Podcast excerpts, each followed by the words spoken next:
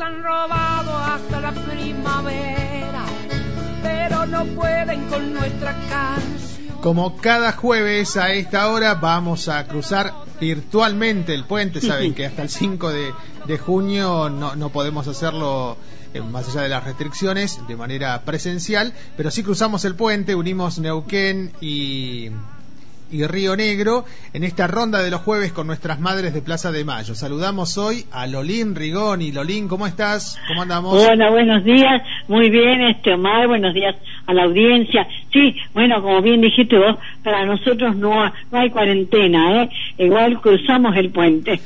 Bueno, y, sí. vienen haciendo muchas muchas actividades de adhesión, sobre todo. No, mira, eh, eso mismo. Actividades no, porque vos viste, eh, además eh, yo me nutro de las noticias de, del diario de Buenos Aires y no viene el diario así que realmente todo es por internet y realmente pero bueno pero siempre encontramos algo que quiero comunicarte y a la audiencia también y bueno dale caso, es un caso en, en Tucumán. Mira, realmente Tucumán ha dejado las semillas de Bussi. ¿eh?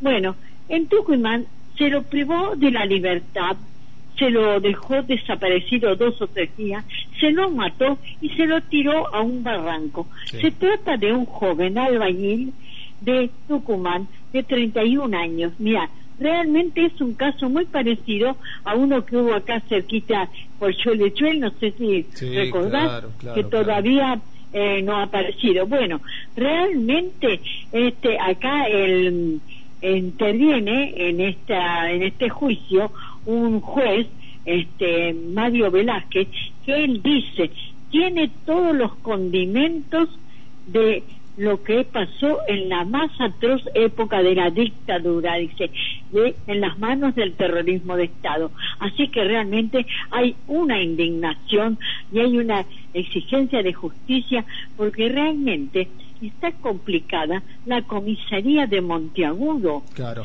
Y no solamente los policías que lo detuvieron y que lo mataron, sino el comisario, que, mirá, hay pruebas de que el comisario nos presionaba a los subordinados para que lo arrojaran al barranco. Lolín, y vos, decías que hay similitud con el caso de Daniel Solano, este joven trabajador salteño. Daniel Solano. En ¿no? ¿vos sabés?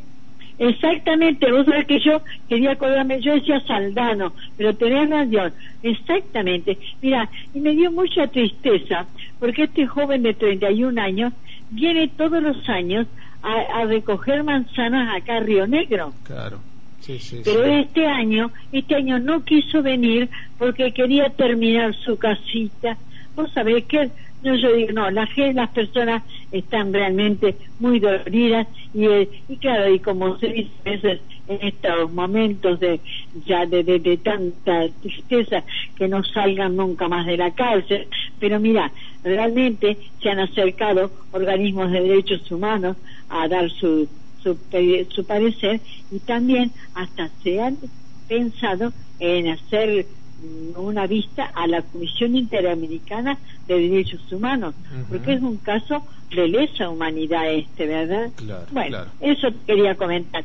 Bueno, otra cosa, si tenés tiempo. Tenemos tiempo. Sí, sí, sí, adelante nomás. Bueno, mira, eh, el 24 de mayo se cumplieron 45 años de una fuga espectacular en Córdoba. No sé si por ahí te recordás.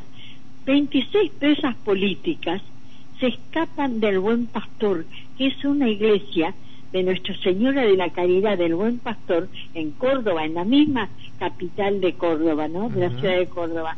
Por supuesto, esta, esta iglesia estaba al servicio de la penitenciaría, ¿verdad? Y era eh, era cárcel, cárcel clandestina. Bueno, se cuenta ahí, eh, este, ha contado ahí al diario este, una de las este, víctimas que, está, que ha sobrevivido, que era terrible lo que allí pasaba. A las chicas, sobre todo guerrilleras embarazadas, les cuidaban muy bien los bebés y los bebés los mandaban a la casa cuna. Mm. Y entonces así hay un montón de chicos que han nacido ahí. Bueno, este también esta, esta chica conoce que ella hay una madre, eh, este, Sonia Torres, que es una madre de la chica desaparecida también ahí en el y que espera a su nieto que nació en el año 75 ahí en el Buen Pastor. Todavía no lo ha recuperado. Así mira son historias realmente ahora eh, mira, yo leía cuando esta chica... Lolín, eh, son historias que, que también dan crédito y sentido a cuando se dice la, la dictadura cívico-eclesiástica militar, ¿no? militar y jurídica, tenés razón. Sí. sí, no, el daño enorme que han hecho. Mira, ella, eh, pues sabés, con, con la pasión que seguía hablando de su lucha, de lo que hicieron, mira, es hermosísimo y es muy largo, ¿no? Pero de qué manera eh, fueron, fueron eh, organizando esa fuga, sin un tiro, sin una bala, nada con toda una habilidad que tuvieron para salirse por una por una escalera de una una ventana de una cocina. Bueno mira esa chica hablaba con una pasión todavía de aquel de lo que era su militancia de entonces. Reconoció recordó a todas las 26 compañeras, de las cuales hay seis todavía desaparecidas, algunas están afuera en el país, bueno, todo eso pasó. Y también te podría contar rapidito que este, el 26 de mayo cumplió página 12 33 años. Y en realidad, sí, vas a ver que, tan, que todo, tanto la señora de Carlotto, El Bonafini, Norita Cortiña y Tatiana Medias hicieron un pequeño video para el diario, eh, alabándolo y bueno, y agradeciendo realmente todas las... Bueno, por supuesto, estas noticias que te doy yo también las tengo de página 2. página 12, tal cual. Página 2, sí. Suponíamos eso. Bueno, eh, mira, eh, había por ahí, sí, pero es una lástima, no hay, no hay, pero bueno, no eh, recuerdas que la semana pasada habíamos hablado con el secretario de Derechos Humanos que exigía que 20 juicios que están parados, pero no sé, parece que eh, se han tomado vacaciones la, Corte Suprema. Mm. y de Brasil, mira, de Brasil encontré una noticia bastante preocupante que dice que los medios de, prensa han dejado de cubrir a Bolsonaro en el Palacio de la Alborada, que dice que no se puede trabajar, que no hay garantías, que es una vergüenza lo que está ocurriendo en en Brasil. Es terrible, es terrible con números que hoy, números fríos, ¿no? Que toman a Estados Unidos y a Brasil como los lugares los países en el mundo con mayor cantidad de, de contagios, lamentablemente. Lolín. De contagios, no, es una pena, ¿no? Sí. Bueno, estamos llegando al final.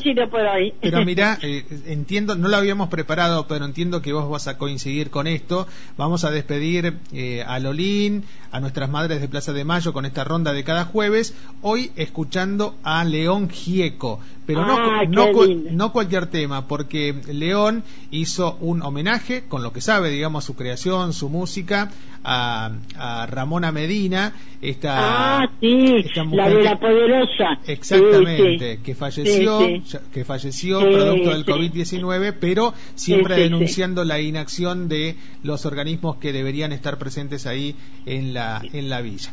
Te agradecemos como siempre, Lolín. Saludos a Inés Ragni, la otra madre de Plaza de Mayo. Un abrazo. Bueno, gracias, gracias a vos y que tengas buena tarea. Estoy segura que sí, que te vas a desenvolver muy bien, porque son son años, son años, ¿eh, Omar? Así que que, todo ande muy bien, ¿eh? Lo mismo para ustedes. Un abrazo. Un abrazo igualmente para toda la audiencia también y a los compañeros. Chau, chau. Lolín Rigoni es una de nuestras madres de Plaza de Mayo, cada jueves a esta hora con la ronda de las madres. Lo dicho, nos vamos a despedir con León Gieco, este homenaje a Ramona Medina. Y la pregunta, ¿nos quedamos en casa?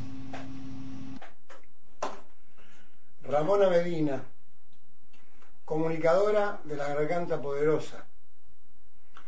Falleció este último domingo a causas del coronavirus. Denunció públicamente el abandono ante el aumento de casos eh, en el barrio popular de Retiro. A ella va a dedicar esta canción y este video.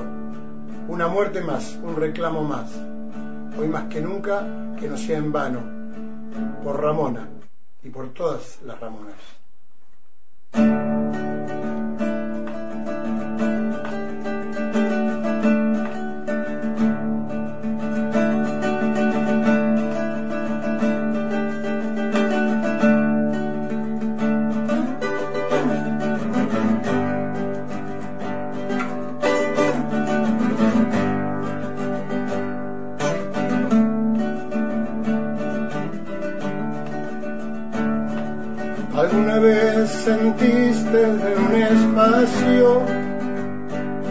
De tu imaginación el grito de los perdedores es sordo aunque griten juntos?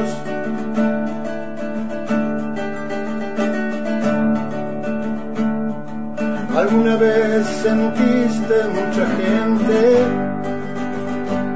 tener quebradas sus fuerzas alzar del suelo el poema que guardaba en un rincón de su inocencia. Déjate atravesar por la realidad